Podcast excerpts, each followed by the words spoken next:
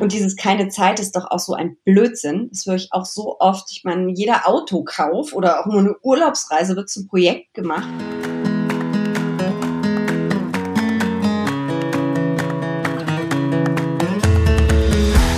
Hallo und herzlich willkommen zum Meine Mäuse Podcast, der Finanzpodcast für die Familie. Hier spricht Eva von Kinderleichte Finanzen und mit dabei ist auch Nico von finanzglück.de. Moin, moin. Hallo. Ja, wie ihr bestimmt wisst, bei unserem Meine Mäuse Podcast für die Familie geht es um Finanzen für die Familie, Versicherungen, welche du dir sparen kannst und welche doch wichtig sind, um passives Einkommen, Geld sparen im Alltag und das Wichtigste natürlich deine Altersvorsorge und die finanzielle Unabhängigkeit deiner Familie. Heute nehmen wir an einen ganz besonderen Tag auf und haben dafür auch einen ganz besonderen Gast mitgenommen. Heute ist der 18. November bei der Aufnahme und das ist genau der Tag, an dem die Telekom-Aktie das erste Mal vor 25 Jahren zum Verkauf stand und dann ganz viele private Anleger sich darauf geworfen haben und nach einigen Jahren später eine ziemliche Bruchlandung hinbekommen haben. Und uns freut es wahnsinnig, dass wir an so einem besonderen Tag Jessica Schwarzer einladen konnten, die da sehr jung war, aber das auch noch mitbekommen hat und auch die ersten Aktien damals, ich glaube, mit der Mutter gekauft hat und alles auch richtig mitbekommen hat. Und darum freuen wir uns sehr, dass sie mit dabei ist. Sie ist einer der renommiertesten Finanzjournalistinnen Deutschlands und hat viele Jahre als über zehn Jahre als Börsenexpertin und zuletzt als Chefkorrespondentin des Handelsblatts gearbeitet. Und jetzt ist sie selbstständige Journalistin, Moderatorin und schreibt viele gute Bücher. Sie ist auch Teil der Initiative Finanzheldinnen und hat da unter anderem dem Finanzplaner der Finanzheldinnen mitgeschrieben. Hallo Jessica. Ja, hallo und vielen lieben Dank für die tolle Einleitung und Vorstellung und vor allem für die Einladung. ja, wir freuen uns, dass du dabei bist. Sehr schön. Starten wir gleich in die erste Frage. Jessica, hast du noch Telekom-Aktien? Nein, ähm, es war wirklich damals meine allererste Aktie, also heute vor 25 Jahren. Man fühlt sich fast ein bisschen alt, ehrlich gesagt. ähm, ich habe sie damals nur ein paar Wochen, vielleicht waren es auch ein paar Monate. Ich habe leider die alten Unterlagen nicht mehr äh, gehabt und ähm, habe sie dann so mit 15, 20 Prozent Gewinn verkauft, was natürlich auch gigantisch war für so eine kurze Anlagedauer. Und äh, ja, und dann ging die Reise weiter. Und das war ja damals die Zeit des neuen Marktes. Das sollte ja mal eine Technologiebörse à la Nasdaq, aber eben auf Deutsch werden. Das hat auch nicht so richtig geklappt. Eine Zeit lang äh, lief das aber ganz gut. Da ist gezockt worden wie verrückt. Und immer mit dabei war ich. Und ähm, ich sage immer so gerne, ich war gefühlt, gefühlt wohlgemerkt, die ähm, reichste Studentin Deutschlands eine Zeit lang. Und dann hat's geknallt und dann war ich das nicht mehr. Ähm, habe eine Menge Lehrgeld bezahlt. Mhm eine Menge gelernt, aber die Leidenschaft für die Börse nie verloren.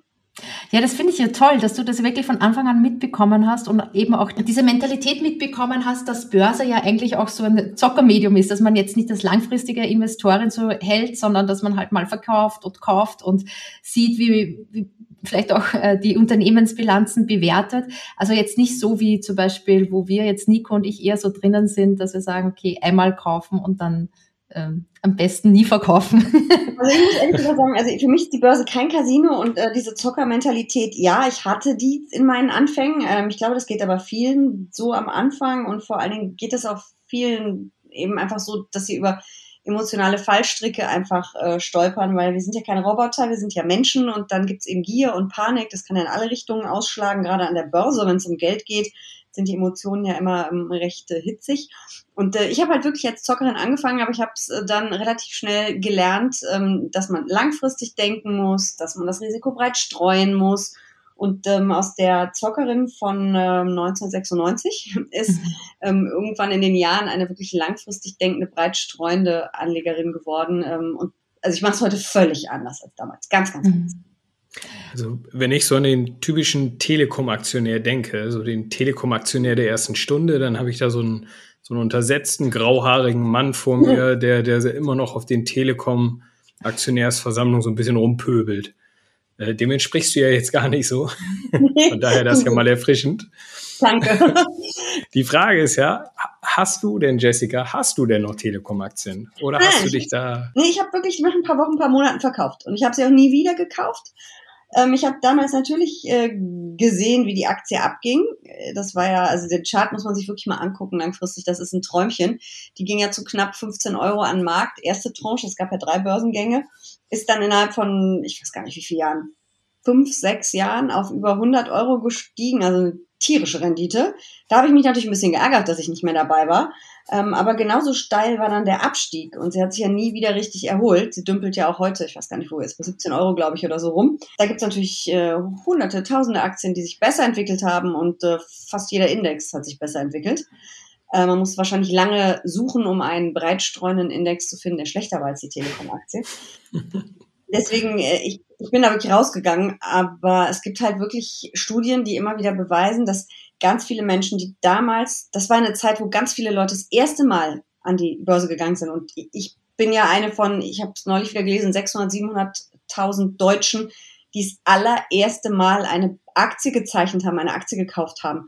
Und es war die Telekom. Mhm. Und äh, da sind ganz viele, die wirklich, ich würde jetzt beinahe, es ist sehr plump gesagt, also sagen wir mal, die Nase voll haben, man könnte es noch ein bisschen derber ausdrücken, äh, bis heute. Und mhm. äh, der irgendwann den Markt wirklich den Rücken gekehrt haben oder auf ihren dämlichen Telekom-Aktien sitzen, sich tierisch ärgern, vor allem wenn sie später gekauft haben für 60, 70, 80, 90, 100 Euro und auf den Verlusten sitzen. Und da sind eben ganz viele dabei, die sich äh, nie wieder wirklich dem Thema Aktie richtig ja, zugewandt haben. Und das ist eigentlich schade. Also das ist auch eine Menge verbrannte Erde. Äh, das ist aber jetzt kein Plädoyer gegen die T-Aktie, um Gottes Willen, und auch nicht gegen den Konzern Telekom. Das muss man sich heute eben für sich selber überlegen und die Bilanz angucken, ob man den, das Unternehmen kaufen will oder nicht kaufen will. Aber viele aus dieser ersten Stunde, die eben einem Tatortkommissar Manfred Krug und seinen riesigen Werbebotschaften, die Telekom geht an die Börse, ich gehe mit und so weiter, äh, gefolgt sind, die sind halt wirklich bitter enttäuscht worden. Und das halt halt wirklich nach. Mhm. Das Interessante, was ich da auch gelesen habe, ist, dass die Kinder der Haushalte, die ähm, Telekom-Aktien gekauft haben, auch viel weniger am Aktienmarkt teilnehmen. Also dass es auch an die nächste Generation weitergegeben wird. Auf jeden Fall. Also ich halte ja oft auch Seminare und da sitzen mir häufig ganz viele junge Frauen auch gegenüber. Und wenn ich dann von der Telekom-Aktie erzähle, dann fangen die auf einmal alle an zu nicken. Und wenn man danach fragt, wieso nickt denn ihr jetzt? Ihr seid ja gerade mal 20 ja, mein Vater, meine Mutter, mein Gro Onkel, mein Großvater, was auch immer, dann kommen mhm. diese Geschichten. Und die sind eben weitergegeben worden. Und das ist irgendwie verrückt. Wir sind ja als Volk von Sparern erzogen. Wir werden ja mit dem Sparbuch sozialisiert. Früher war es ein Heft, heute ist es eine Chipkarte oder sowieso nur noch online. Und da sind eben auch ganz viele so sozialisiert worden, dass Börse Zockerei ist und dass man da übervorteilt wird und nur die Reichen gewinnen. Da gibt es jede Menge Vorteile und Ausreden. Und mhm das ist eben auch leider aus dieser Telekom-Zeit mhm. gekommen. Aber das Schöne ist ja, dass du mit deinen Büchern und auch mit deinen Interviews ja immer wieder motivierst, eigentlich alles mitbekommen hast, die ganzen Höhen und Tiefen und dann trotzdem noch auf jeden Fall dabei bist und jeden ganz ans Herz legst, da mitzumachen, um halt die Altersvorsorge auch langfristig zu sehen und nicht als Zockerdepot hin und her zu sehen mit, äh, mit den Aktien. Was ich auch interessant fand, immer wieder bei den Interviews, die ich gehört habe bei dir, ist, dass du aber noch immer ein kleines Zockerdepot hast, neben deiner ETF-Anlage. Ja, ja, also ich habe ein langfristiges Geldanlagedepot, da sind äh, acht ETFs drin, total sterbenslangweilig, eine festgesetzte Gewichtung und einmal im Jahr gibt's das Rebalancing, also gucke ich, dass die noch alle im gleichen Gewicht sind. Äh, ist es auch ziemlich sportlich mit 80 Prozent Aktien, 20 Prozent Anleihen, aber breit gestreut ähm, ETFs. Aber das ist natürlich wirklich ein bisschen langweilig und ich bin ja leidenschaftliche Aktionärin und das meine ich auch wirklich, wirklich wörtlich. Und deswegen gibt es noch ein kleines äh, Zockerdepot. Im Augenblick ist es gar nicht mehr so klein, ehrlich gesagt, weil meine Lieblingsaktie in den vergangenen Jahren so abgegangen ist und weil ich aber jetzt irgendwie so im Corona-Crash so ein paar Perlen eingesammelt habe. Ähm, aber ich arbeite da mit deutlich kleineren Summen, ähm, auch mal so mittel- bis langfristig, äh, manchmal auch kurzfristig. Es ist aber schon irgendwie, da wechsle ich die Favoriten öfter mal. Da kaufe ich dann vielleicht auch mal, was habe ich gemacht in der, in der, in der Krise zum Beispiel hier in der, im Corona-Crash. Als wir alle zu Hause waren, habe ich gedacht, Mensch, wir sitzen eben alle zu Hause, was machen wir den ganzen Tag? Wir daddeln auf dem Handy rum. Jetzt bin ich kein Spiele-Fan, aber ich habe halt schon im Freundeskreis gesehen, E-Gaming, E-Sports, dass das abging. Und dann habe ich mal geschaut, was gibt's da? Es gab, oh Wunder, ein Branchen- oder ein Themen-ETF. Das habe ich dann mal gekauft für ein paar Monate, dann wieder verkauft. Also solche Sachen mache ich da. Deswegen das Wort Zockerdepot, ich sag's ja selber immer, ist ein bisschen übertrieben, weil so richtig gezockt wird da jetzt auch nicht. Aber ich probiere da mal was aus, ich setze da mal ein paar Akzente. Das hat aber mit einem langfristigen Vermögensaufbau nichts zu tun. Ich freue mich natürlich, wenn es steigt und ab und zu nehme ich da Gewinne mit und pack die dann ins andere Depot. Ähm, aber es ist schon deutlich mehr mhm. Risiko drin. Also was ich da so raushöre, das hört sich ja ein bisschen an wie so ein Hobby, dieses Depot dann. Aber mhm. wenn es jetzt wirklich schwarz-weiß wäre, entweder oder, du müsstest jetzt komplett darauf verzichten und nur ETF oder würdest du sagen, ähm, ach, ich würde jetzt das doch noch gern, das ist ja wirklich meine Leidenschaft, mein Hobby, ich würde jetzt nur darauf setzen. Also wenn du wirklich entweder oder machen müsstest, was wäre dann? Nur ETFs. Dann wäre es das langfristige ETF-Depot. Aktien bringen ja eben eine lang, bei breiter Risikostreuung eine langfristige Rendite, langfristig wohlgemerkt, von im Schnitt sechs bis acht Prozent im Jahr. Es gibt rabenschwarze Jahre, es gibt super gute Jahre. Dann würde ich äh, die ETF-Anlage auf jeden Fall vorziehen. Ganz auf jeden Fall. Mhm. Also da gibt es überhaupt keine Diskussion. Ähm, das andere, ja, das passt eigentlich, wenn du sagst, es ist ein bisschen Hobby. Es macht halt einfach Spaß und ich gucke mir gern mal was an. Aber das kostet natürlich auch Zeit. Also wenn du so viel auf Einzelwerte setzt, das tue ich da ja relativ selten auch da. Aber selbst wenn du auf Branchen setzt oder auf speziellere Themen, du musst dich ja ständig damit beschäftigen. Du musst dir die Sachen immer wieder angucken. Läuft das noch? Stimmt die Geschichte noch? Ist das alles noch so, wie du das angenommen hast? Und wenn ich auf ein MSCI World oder ein MSCI World Quality setze, das sind dann Qualitätsaktien aus dem MSCI World, das kann ich einfach laufen lassen, da brauche ich gar nicht hinzugucken. Mhm. Das ist halt dann der Unterschied. Ne? Und langfristig, ganz ehrlich, läuft das ETF-Depot erstens schwankungsärmer. Ich glaube sogar, dass es besser läuft. Weil ich hatte eben auch mal eine Wirecard in dem Spiegeldepot. Ups. ja, das kann man halt nicht vorhersehen. Aber wie du sagst, also allein schon schwankungsärmer ist ja auch schon sehr, sehr gut fürs Gemüt und für die, ja, für die Nächte. Aber es ist eben langweiliger. Ja. Wie gesagt, also ich bin ja leidenschaftliche Aktionärin ich, und Börsianerin. Ich beschäftige mich da gerne mit. Ich habe es nicht umsonst zu meinem Beruf auch gemacht kann ja auch nicht jeder seine Leidenschaft zum Beruf machen. Ähm, deswegen ist das okay. Bei meiner persönlichen Geldanlage habe ich es lieber ein bisschen langweiliger. Dein mhm. Zockerdepot sind ja so ein paar Einzelaktien, in die du auch investierst. Du kannst das ja noch ein bisschen mehr spicen, den ganzen Kram. Kannst ja noch ein paar Kryptos mit reinschmeißen, ein paar P2P-Kredite oder sagst du dann, nee, das will ich nee. jetzt doch nicht haben, das ist mir zu wild. Nee. Also Kryptos, ich finde das super spannend. Ich glaube, dass die Blockchain, also die Technologie, die dahinter steht, wirklich eine Zukunftstechnologie ist, keine Frage. Aber hinter Bitcoin und Co. ist halt nicht wirklich ein Wert. Ich finde es schwierig, dass es so gar nicht reguliert ist. Ja, ich weiß, das ist ja auch der Gedanke dahinter gewesen. Es sollte ja eben eine äh, Währung neben den Notenbankwährungen sein, in der Eurokrise unter anderem oder in der überhaupt äh, Schuldenkrise. Für mich ist das ein bisschen Zockerei, ehrlich gesagt, aber ich finde eben die Technologie dahinter spannend und es gibt ja noch mehr Anwendungen als eben nur äh, Kryptowährungen, die auf der Blockchain passieren und da wird ja auch sehr viel geforscht und entwickelt. Ich würde, wenn, dann wieder das Branchenthemen ETF auf die Blockchain-Aktien kaufen Sprich, da sind dann die Unternehmen drin, vielleicht auch die Börsen, an denen es gehandelt wird. Das fände ich spannender. Und was war das andere Thema, was du gerade gesagt hast? Kryptos? P2Ps. Ist ja auch ein bisschen ruhiger geworden in letzter Zeit. Die, die Anzahl der P2P-Blogs haben ja abgenommen. Das hat mich nie so angemacht, komischerweise, das Thema. Ich habe da immer mal was drüber gelesen, aber mh, hm, nö. Mhm. Wahrscheinlich parallel mit den Zinsrückgängen haben auch die Blogs etwas abgenommen und die Berichterstattung, ja. Ja, einfach mit den, mit den Pleiten, äh, diversen mhm. Pleiten, die es da ja mhm. auch gab. Aber ein paar haben ja überlebt oder einige haben überlebt. Ich glaube, das ist so eine nötige Konsolidierung, die da irgendwann mal stattgefunden hat jetzt. Ja, aber das ist ja bei jedem Boom so, wenn es so ja. hoch geht. Also. Jessica, was ist denn deine Meinung? Warum legen denn noch also warum legen noch immer so wenig Deutsche an? Das haben wir ja schon ein bisschen gesprochen. Das wurde auch schon weitergegeben von Generation zu Generation, dieses ja. Trauma der Telekom. Aber warum denkst du denn, dass noch immer so wenig, viel weniger Frauen investieren als Männer? Also man kann ja richtig sprechen von so einem Gender Investment Gap, nicht nur ein Gender mhm. Payment oder Gender Income und Gender Pension Gap. Also es gibt ja überall ganz eklatante mhm. Gaps. Aber bei uns ist es halt derzeit so, dass jeder fünfte Mann, aber nur jede achte Frau investiert. Ich glaube, das sind auch so die Dinge, wie wir sozialisiert werden und wie wir es lernen. Also erstmal ist in Deutschland die Aktienkultur ja sowieso sehr, naja, sagen wir mal, stiefmütterlich wird sie behandelt. Wir werden eben sozialisiert, indem wir das Sparen lernen, was ja nicht schlecht ist. Erstmal zu sparen ist ja der erste Schritt und es dann anzulegen. Oder am besten man kombiniert es noch mit einem ETF oder Fondssparplan, dann hat man gleich beides, sparen und investieren. Diesen Schritt gibt's nicht. Die Finanzbildung in Deutschland ist natürlich ähm, sehr schlecht, aber das ist auch in Ländern wie in den USA mit deutlich höherer Aktionärsquote auch nicht besser. Auch da gibt's Studien, die wissen es auch nicht besser.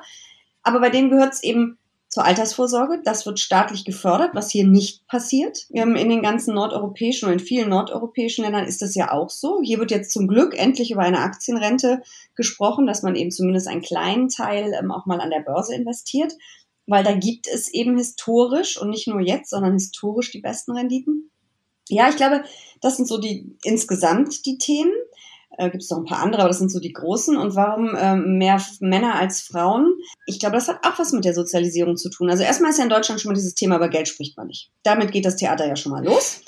Ähm, wir reden nicht darüber, was wir verdienen, wir reden nicht darüber, wie wir es anlegen, etc. pp. Aber über Sex oder über unsere Beziehungsprobleme haben wir überhaupt kein Problem mit drüber zu reden, aber Geld, pfui. Und dann kommt natürlich noch dazu, dass auch das wieder so eine Sozialisierungsfrage ist. Das ist in ganz vielen Familien seit Jahrzehnten so, dass der Mann sich um die Finanzen kümmert. Und die Frau hat dann eben die 3K, ne? Kinder, Küche, Kirche. Gut, mittlerweile gehen wir ja auch arbeiten, wir machen unsere eigene Karriere, keine Frage, das ist jetzt ein bisschen zugespitzt, ne? Aber es ist in vielen Beziehungen so, und ich erlebe das auch in meinem Freundeskreis. Nee, er kümmert sich, lass mich mal in Ruhe mit dem Thema. Und das ist natürlich grob fahrlässig, weil wir natürlich alle wissen, ähm, wie viele Ehen es nicht schaffen. Die Quote schwankt ein bisschen, aber ähm, jede dritte wird mindestens äh, geschieden. Manchmal ist es auch deutlich mehr in manchen Jahren oder in manchen Phasen. Das heißt, die Gefahr, dass die Nummer vor die Wand fährt, was ich keinem wünsche, ist aber eben ja einfach da.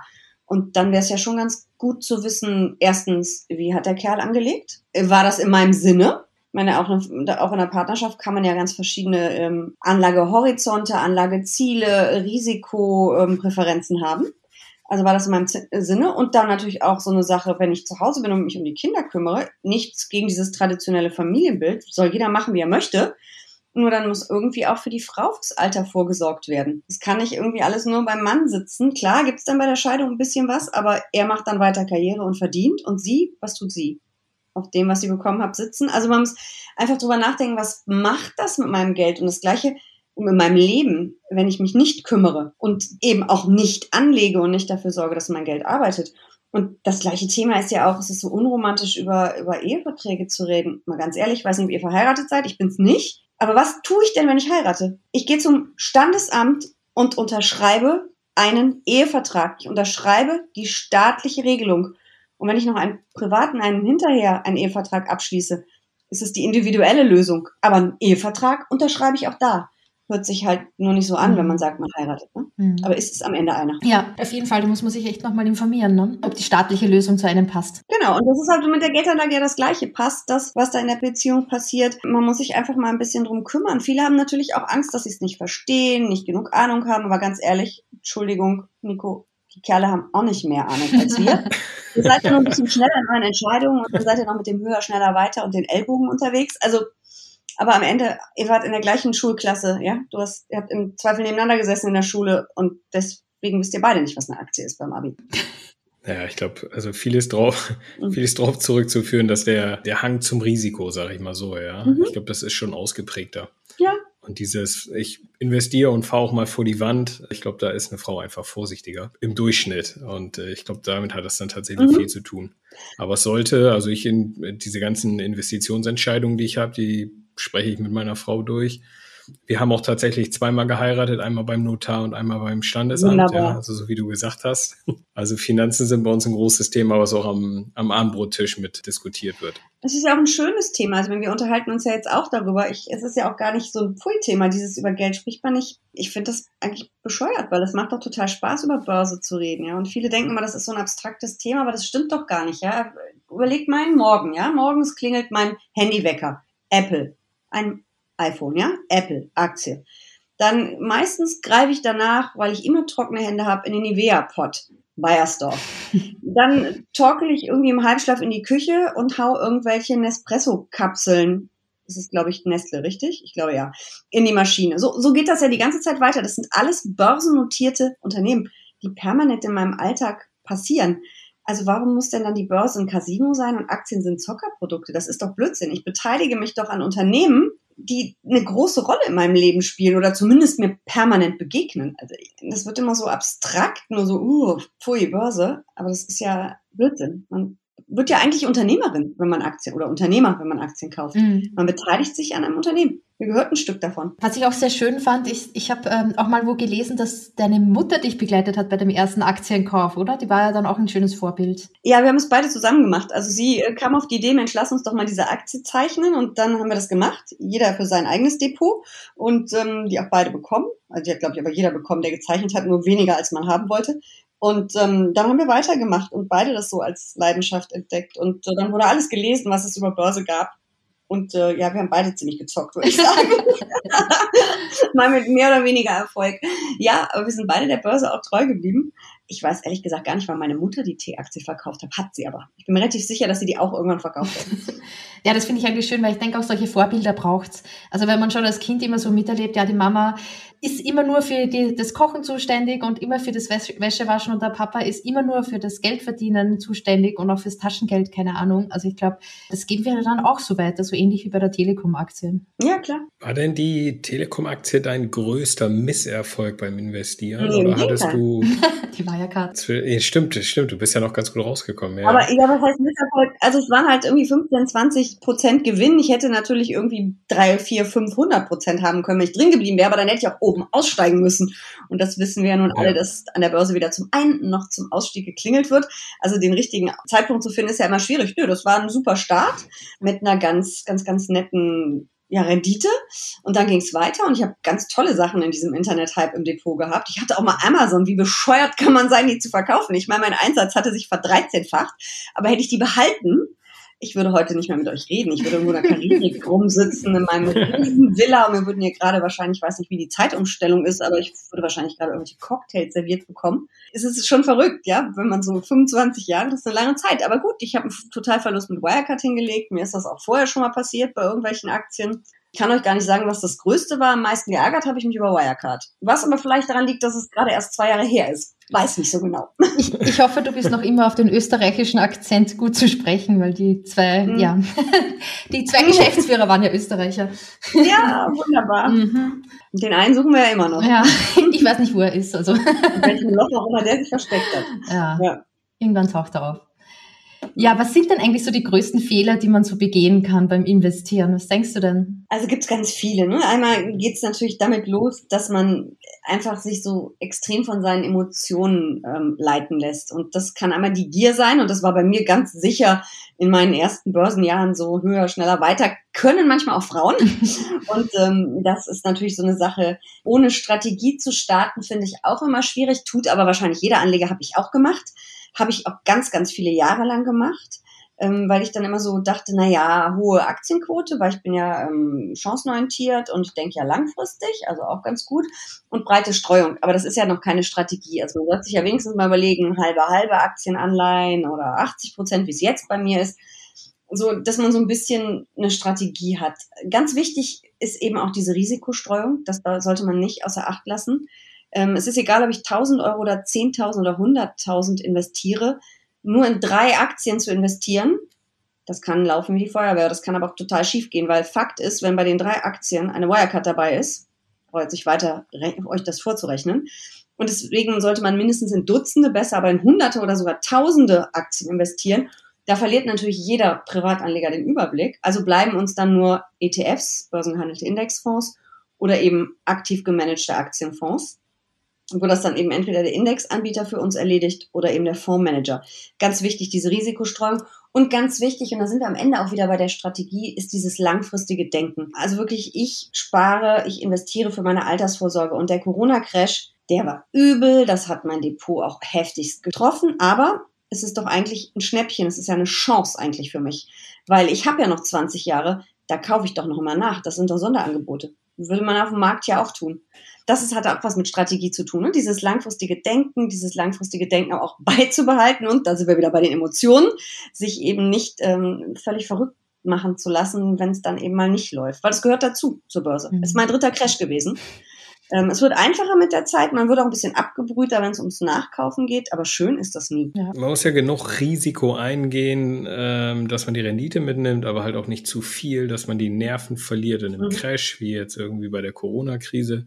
Du hast ja gesagt vorhin, du hast 20 Prozent, also dein Zockerdepot mal zur Seite, mhm. 80 Prozent Aktienanteil, 20 Prozent Anleihen, hattest du, glaube ich, gesagt. Ja. Ist das so der Sweet Spot, wo du dich wohlfühlst? Äh, ja, sehr. Also ganz ehrlich, ähm, ich hätte am liebsten 100 Prozent Aktien, aber das geht einfach nicht. Das kann kein Mensch aushalten. Ich habe ja gesehen, was im Corona-Crash passiert ist. Nun gibt es natürlich solche und solche Aktien. Ähm, ich habe ja gerade schon gesagt, bei mir ist es nicht der MSCI World, sondern der MSCI World Quality. Ein ganz großer Baustein. Das sind ähm, Aktien, das ist nochmal so ein, so ein Qualitätssiegel ja, drauf quasi. Ne? Das sind dann die mit besonders guter Bilanz, äh, geringe Verschuldung, äh, hohe Gewinne etc. pp. Also nochmal so eine Qualitätsauswahl vom MSCI World. Das sind Aktien, die gehen vielleicht nicht so durch die Decke in guten Börsenzeiten, aber sind sehr stabil, wenn es knallt. Die verlieren auch, aber eben nicht wie der Markt. Ist genauso gekommen. Meine 20 Prozent ähm, Anleihen, das sind ETFs äh, wirklich auf so mittelfristig laufender ähm, Anleihen, Unternehmens- und äh, Staatsanleihen mit guter bis sehr guter Bonität. Die Rendite ist mau, aber die halten eben auch, es ist so ein Ruhekissen im Crash. Also mein Depot hat im Crash, glaube ich, so 23 Prozent verloren, der DAX ungefähr 40, aber 23 ist auch übel.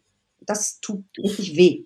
Aber ich habe dann beherzt nachgekauft und ich war super schnell wieder auf dem Stand von vor Corona und am Ende war ich eine Krisengewinnerin. Ups, weil ich eben wirklich beherzt nachgekauft habe. Und aber damit muss man natürlich leben können und das muss man aushalten. Ja, diese 23 Prozent, das tut weh. Und ich lege ja schon ein paar Jahre länger an und habe ziemlich viele ETF-Sparpläne auch laufen. Da reden wir halt auch nicht mehr über ein paar hundert Euro, sondern über ein paar tausend, die im Zweifel am Tag dir aus dem Depot fliegen. Und das ist nicht schön. Und dann sind 23 Prozent, das ist, da fühlst du dich, als ob dir jemand ein Messer permanent in den Magen rammt. Aber das muss man dann eben durchhalten. Die Chance zum Nachkaufen wahren und am Ende kann man sich dann wieder freuen. Aber es ist. Also man muss es lernen so ein bisschen, ja. Und das habe ich in meinem ersten und meinem zweiten Crash noch nicht gekonnt. Ich glaube, gerade deswegen ist es so wichtig, dass man reden kann, auch reden über das Anlegen und reden mhm. über das Geld, weil dann kann man sich ein bisschen aneinander klammern und sagen, ja, wir, wir verkaufen jetzt nicht. ja. Nein, aber das ist ja so. Ich habe auch ganz viel mit Freundinnen geredet, auch die noch nicht so lange an der Börse waren, die ich vorher jahrelang bequatscht habe, mach mal, mach mal. Und im Crash rief nämlich dann an, oh, dann haben wir halt auch irgendwie mm, das eine oder andere Gläschen zusammengetrunken und dann mal drüber geredet. Und ja, ja und am Ende haben sie es alle durchgehalten gehalten, bis auf eine Ausnahme, und sind dann happy gewesen. Mhm. Und, ich, und, das ist wie, wieder dieses über Geld spricht man nicht. Ne? Doch, da muss man drüber sprechen. Mhm, absolut. Und auch wenn man nicht läuft und auch wenn man mal Anlagefehler macht. Ich meine, ich hatte eine Wirecard. Warum kaufe ich vor, ich glaube, ein Jahr oder anderthalb vor diesem blöden vor dieser Pleite habe ich die erst gekauft. Wie bescheuert kann man sein? Es gab die ganzen FT-Geschichten und so weiter und so fort. Und ich habe das gar nicht sein. Und es ist ein mhm. deutsches DAX-Unternehmen, bla bla bla kennen die Geschichten alle und die ganzen Anleger, die genau den gleichen Mist erzählt und geglaubt haben wie ich, ja, und dann ist das Geld eben weg. Da muss man dann einfach mal drüber reden. Passiert. Mm, ja, das finde ich richtig gut. Also wir wollen ja auch noch mal zwei Bücher von dir besonders herausholen, die wir auch äh, gut fanden. Das erste ist so dieses, das aktuellste wie wirklich jeder entspannt reich werden kann. 15 Ausreden, die nicht mehr zählen. Jessica, welche Ausrede kannst du wirklich nicht mehr hören? Oh, viele, ehrlich gesagt, aber einige haben wir schon gesprochen. Also dieses, ich habe keine Zeit, ich habe kein Geld, ähm, ich habe kein Geld, ist so ein Unsinn. Wenn ich weiß nicht, wie viele ähm, Kaffee to go ihr so pro Woche konsumiert oder belegte Brötchen vom Bäcker und man braucht ja nur mal drüber nachzudenken, wo das Geld so hinfließt. Ich glaube, die 25 oder 50 Euro für einen ETF-Sparplan, ja, das kann nicht jeder, das weiß ich, aber die meisten können's, wenn sie wollen. Alleine die ganzen Abos, die wir nicht nutzen, die überdimensionierten Mobilfunkverträge, bla bla bla. Also ich glaube, Geld hat jeder irgendwo ein bisschen was übrig. Und dieses keine Zeit ist doch auch so ein Blödsinn. Das höre ich auch so oft. Ich meine, jeder Autokauf oder auch nur eine Urlaubsreise wird zum Projekt gemacht. Äh, wie viele Internetseiten, äh, Probefahrten, äh, Besuche im Reisebüro etc. pp. wir da machen, bevor wir irgendwie mal zu Potte kommen. Und bei unserer Altersvorsorge, was so wichtig ist und so langfristig, soll das ganz schnell gehen. Mhm. Oder wir kümmern uns gar nicht. Das geht natürlich nicht. Und dann sind es natürlich auch diese Vorteile. Börse ist ein Casino, Börse ist nur was für Reiche das ist auch so, wo ich immer denke, so, oh, bitte, das ist doch einfach Blödsinn. Mhm. Aber es ist natürlich immer so schön, das ist so ein Totschlagargument, ne? Ich bin nicht reich, geh weg mit dem Thema. Mhm. Ja. Und die Angst vor Verlust haben wir jetzt, glaube ich, auch schon ganz stark angesprochen, wie man die mhm. nochmal begegnen kann. Ja. ja. das ist auch wieder dieses Casino, ne? Mhm. Ähm, man verliert immer und es gewinnen nur die anderen. Und auch dieses Kapitalismus ist böse, das ist doch auch im Prinzip, ja, es gibt Korruption, ja, es gibt Betrug, da sind wir wieder bei Wirecard, aber ähm, man kann ja auch nachhaltig anlegen, man kann in gute Firmen investieren und also man kann ja auch mit seiner Geldanlage was bewirken. Also zumindest wenn viele mitmachen. Wir alleine mit unseren 50 Euro in ESG-Fonds wahrscheinlich nicht im Monat, aber ne, das macht ja dann die Menge. Und ich glaube, das sind auch so Vorurteile und so Totschlagargumente manchmal und die muss man ab und zu mal entkräften. Ja, aber wir verlinken auf jeden Fall dein Buch in den Show Notes und das zweite Buch auch, einfach erfolgreich anlegen, das auch schon, glaube ich, zwei Jahre älter ist oder so, aber noch immer sehr aktuell. Ja, ein bisschen älter sogar mittlerweile, Ach, okay, ja. Ich muss es dringend mal überarbeiten, aber es ist immer noch aktuell mhm. eigentlich Die Charts sind natürlich ein bisschen in die Jahre gekommen, aber da ist auch das Depot drin, was ich wirklich umsetze, das chancenorientierte Depot aus dem Buch. Ich fand es ganz schön, dass mir in der Corona-Krise und danach auch ein paar Leute geschrieben haben, die eins der drei Depots machen und gesagt haben, ja, hat gekracht, ja, die Anlageklasse, von der du geschrieben hast, der Baustein, den hat's auch erwischt. Aber danach und langfristig funktioniert es. Da freut man sich halt immer. Mm, ja, jedenfalls. Ja, auch ein Risiko, ja. so ein Musterdepot da hinzuschreiben, ne? schwarz auf weiß. Ja, jedenfalls. Also Nico, vielleicht hast du noch etwas, was dir so auf der, auf der Zunge brennt, aber ich fand es wirklich richtig, richtig gut mit dir zu sprechen und habe wahnsinnig viel erfahren und bin jetzt nochmal richtig motiviert. Äh, ja, also ich mache sie schon seit längerer Zeit, seit, äh, seit fast zehn Jahren, aber vielleicht dann noch mehr drauf zu setzen. Ach, einfach mal die Sparraten hochsetzen. ja, genau, genau. Du hast eine Art und Weise, Jessica, du kannst das irgendwie so rüberbringen, dass man irgendwie, ich sitze jetzt hier und denke, ja, das klingt so logisch. Mhm. Warum investiert denn überhaupt nicht jeder? Also so wie mhm. du das locker flockig rüberbringst. Äh, wir haben das ja, ich meine, das ist ja auch Thema des Podcasts hier und auf unseren mhm. Blogs, mhm. dass wir den Leuten das nahebringen wollen, aber es ist, glaube ich, nochmal eine Kunst, diese Message einfach so rüberzukriegen, dass die Leute auch denken, ja, warum eigentlich nicht? Und äh, ich glaube, das ist heute sehr schön gelungen. Oh, Von daher schön. vielen Dank, dass du bei uns warst. An meinem 25. als Aktionärin. genau. Leider sonst schon ein bisschen älter. Sehr schön. Vielen Dank, Jessica. Hat echt Spaß gemacht. Ich danke euch. Es war wirklich klasse. Ciao. Ciao. Ciao. Ich hoffe, dir hat die Podcast-Folge von Meine Mäuse, der Finanzpodcast für die Familie, gefallen. Wenn ja, zögere nicht, mit einer Freundin, mit einem Bekannten, mit einem Freund darüber zu sprechen. Finanzielle Bildung ist so wichtig für alle. Wenn du iTunes hast, freuen wir uns immer über eine positive Bewertung. Damit ist der Podcast noch einfacher auffindbar. Alle Links zu den besprochenen Themen und auch zu unseren Blogartikeln findest du in den Show Notes. Vielen Dank, dass du zugehört hast.